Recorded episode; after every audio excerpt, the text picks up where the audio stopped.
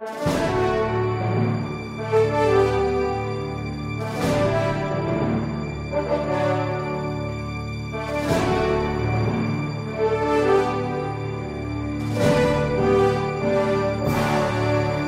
resposta católica de hoje, gostaríamos de responder à pergunta do Hugo a respeito de canonizações. E a pergunta dele é a seguinte: Gostaria de saber sobre canonização. Por que as pessoas antes de Jesus, como Davi, Abraão, Moisés e os profetas, não foram canonizados, mas João Batista foi? Qual a relação disso? Como se dá o processo de canonização? Abraço, paz e bem. Bom, Hugo, o que acontece é o seguinte: a igreja tem um processo de canonização que é utilizado de forma bastante recente. Deixa eu contar um pouco a história para você a respeito da canonização dos santos. Na verdade, a maior parte dos santos do primeiro milênio, nenhum deles foi canonizado da forma como nós conhecemos hoje. No início, a igreja reconhecia o culto somente dos mártires, ou seja, daqueles cristãos que morriam derramando o seu sangue para professar a fé em Jesus Cristo. E, mesmo assim, o culto dos mártires era regulamentado pelo bispo local. Ou seja, era necessário que o bispo local colocasse sua chancela para garantir que, de fato, aquelas relíquias eram de uma pessoa que deu a sua vida por Jesus Cristo. Ao longo do tempo, a igreja começou também a venerar pessoas que não eram mártires. Isso foi no quarto século.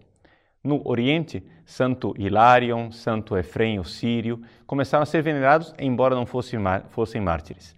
No Ocidente, Santo Hilário de Poitiers, São Martinho de Tours também começaram a ser venerados, embora não fossem mártires. E assim começou uma série de pessoas que morriam em odor de santidade e eram venerados, mas sempre com a chancela e o reconhecimento do bispo local.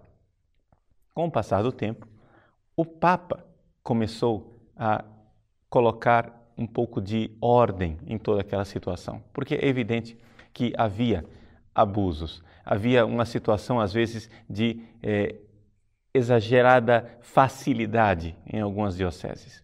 Então, o Papa João XV, pela primeira vez no ano de 993, canonizou um santo que não pertencia à diocese de Roma.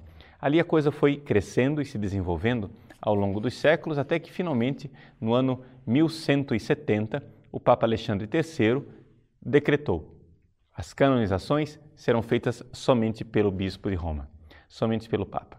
E dali para frente é que nós então temos as canonizações como nós as conhecemos hoje. A atual norma de canonização foi feita pelo bem-aventurado Papa João Paulo II e o decreto que regula as canonizações tem a sua chancela. Pois bem, esse é um pouco a história das canonizações. E a sua pergunta específica: como ficam os santos do Antigo Testamento? Os santos do Antigo Testamento ficam exatamente nessa situação de uma época em que não havia propriamente canonizações, mas eles são reconhecidos como santos. Portanto, você pode rezar para o santo rei Davi, você pode rezar para os santos profetas como Isaías, Ezequiel, porque são santos reconhecidos pela igreja, ou seja, são homens que realmente atestaram e deram a sua vida na fidelidade a Deus. No entanto, não conheceram Cristo, mas o esperaram. A canonização desses santos, poderíamos dizer assim, de alguma forma, aconteceu quando Jesus então desceu à mansão dos mortos para evangelizar. Foi ali que eles então finalmente foram admitidos no céu. Lá estava na mansão dos mortos, estavam esperando São João Batista, estava esperando o próprio São José, que morreu antes de Jesus, e Abraão, Moisés e todos os santos do Antigo Testamento. Uma curiosidade com relação à língua portuguesa. É interessante nós notarmos o seguinte, que em português, os santos que começam com vogal, geralmente nós chamamos de Santo Antônio, Santo Antão, é? Santo Onofre e assim por diante. E os santos que começam com consoantes, nós abreviamos, usamos a forma apocopada de São, é mais breve, não é?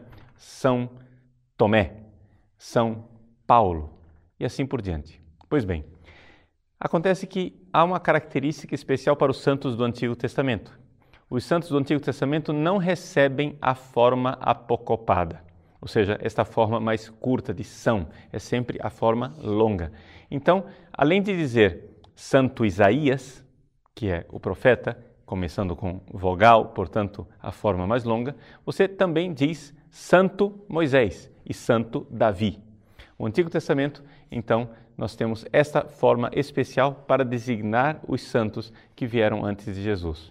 Então não se diz São Moisés e nem São Davi, mas santo, a forma longa sempre. Uma outra curiosidade, não tem nada a ver com sua pergunta, mas já que nós estamos no tema da língua portuguesa e da gramática, a nossa tradição também reconhece de forma especial Santo Tomás de Aquino. Ou seja, o normal seria dizer São Tomás de Aquino. Mas Santo Tomás é tão venerado pela Igreja que ele é uma exceção. Dentro da gramática da língua portuguesa, nós não dizemos São Tomás de Aquino, geralmente, mas Santo Tomás de Aquino. Infelizmente, essa tradição tão bonita e antiga está se perdendo. Todo mundo ultimamente escreve São Tomás, São Tomás, São Tomás, mas isso é um pouco contrário à nossa tradição, principalmente à veneração que nós temos pelo doutor angélico Santo Tomás de Aquino.